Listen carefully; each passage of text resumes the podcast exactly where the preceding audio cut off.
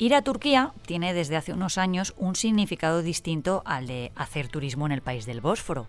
Y es que la puerta de entrada a Oriente se ha convertido en una gran clínica de trasplantes capilares low cost. Solo hay que darse una vuelta por su enorme aeropuerto para darse cuenta de que a Estambul se va a algo más que visitar mezquitas y comer kebab. Pero ahora te cuento por qué viene esto. Ah, y que conste que yo tengo pelazo.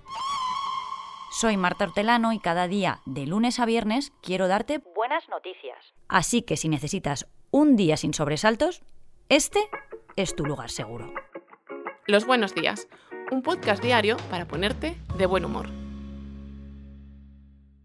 Dicen que en otoño el pelo sigue el mismo curso que las hojas de los árboles, que se cae más, vamos.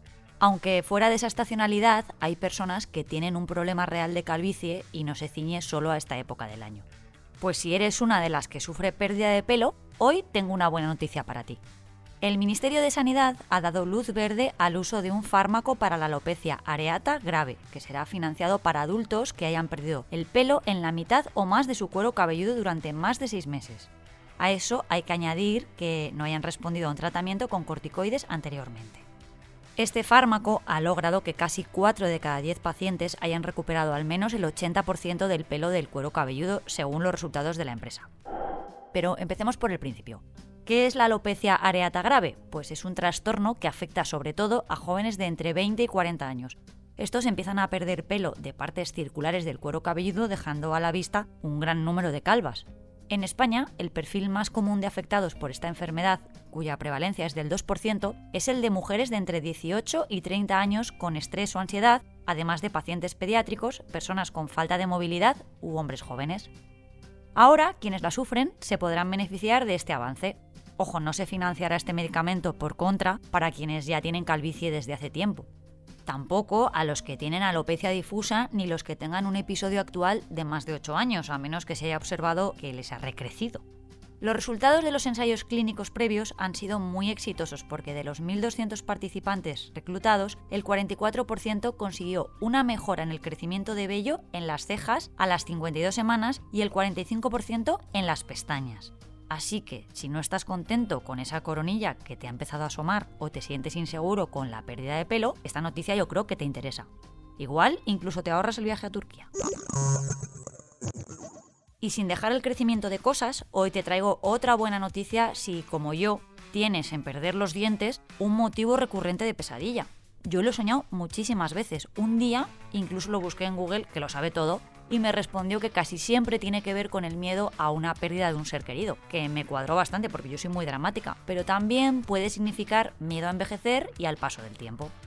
Si eso sucediera, que se me caigan los dientes digo, que yo toco madera para que no pase, ya hay un equipo de científicos dirigido por una nueva empresa farmacéutica japonesa que ha creado un nuevo medicamento para que esos dientes perdidos vuelvan a salir. Lo ha conseguido una startup financiada por la Universidad de Kioto, que tiene previsto comenzar los ensayos clínicos con pacientes en verano del próximo año. Además, el equipo tiene previsto realizar una prueba del fármaco a partir del 2025 en niños de entre 2 y 6 años con anodoncia, que nacen sin ninguno o sin todos los dientes permanentes. A los niños se les inyectará una dosis para inducir el crecimiento de esos dientes. De momento, ya ha funcionado con éxito en ratones y en hurones. Y si la cosa tiene éxito, pues sería una gran noticia para aquellas personas que han perdido alguna pieza por problemas tan sencillos como por ejemplo una caries. Y además una alternativa a las soluciones odontológicas como los implantes o las dentaduras postizas. Y hoy me he dejado lo bueno para el final. Los Swifties del mundo, que son legión, están hoy de enhorabuena porque les vamos a dedicar nuestra efeméride.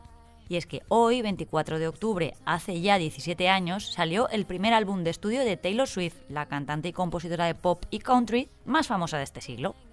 Esta chica se merece un episodio de podcast completo porque su historia es increíble, pero vamos, para eso ya tiene un documental en Netflix súper recomendable, que se llama Miss Americana.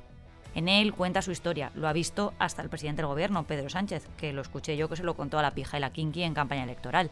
Pero os resumo un poco la trascendencia de, de esta figura. Un 24 de octubre de 2006 salió a la venta su primer disco, era homónimo. En ese momento su sello discográfico era Big Machine Records, con el que publicó cinco discos más, Fearless, Speak Now, Red 1989 y Reputation. Ahí se mantuvo 13 años. Todas las canciones estaban compuestas por ella misma y con su música se convirtió en la artista femenina más escuchada en la historia de Spotify. Pero en 2018 acabó su contrato con esa discográfica y fichó por otra, por Universal. Por el camino, los derechos de las grabaciones originales de sus primeros seis discos fueron moneda de cambio para tratar de mantenerla en el sello del que se iba, y acabaron vendidos a un productor que se compró la discográfica como quien compra una caja sorpresa. Ahí la cantante pudo mantener los derechos de autora de la música de esos seis primeros discos, pero no las versiones finales que había cantado hasta ese momento. Es decir, que no podía volver a interpretarlas aunque las había compuesto ella misma. En verano de 2019, tras una etapa oscura, la cantante hizo una jugada maestra. Anunció que iba a volver a grabar todos sus discos publicados en la antigua discográfica. Con eso, volvió a tener el control de su carrera y devaluó el producto anterior. Ahora, para saber si una canción es su versión, se especifica con un Taylor's versión en todas las plataformas. Además, ha vuelto a los escenarios con una gran gira mundial que agota entradas allá por donde pasa. En fin, una gran historia que en este caso ha tenido un final feliz. Os dejo. Mañana, más. Muchas gracias por escucharnos y gracias a ti, Marta. Ay, me emociono. Recuerda que si te ocurre algo bueno y quieres contárnoslo, puedes escribir a losbuenosdías@lasprovincias.es. Este podcast ha sido escrito por Marta Hortelano, la edición es de Amalia Yusta y Paco Sánchez, el diseño sonoro es de Rodrigo Ortiz de Zarate y la producción de Miquel Abastida y Tamara Villena.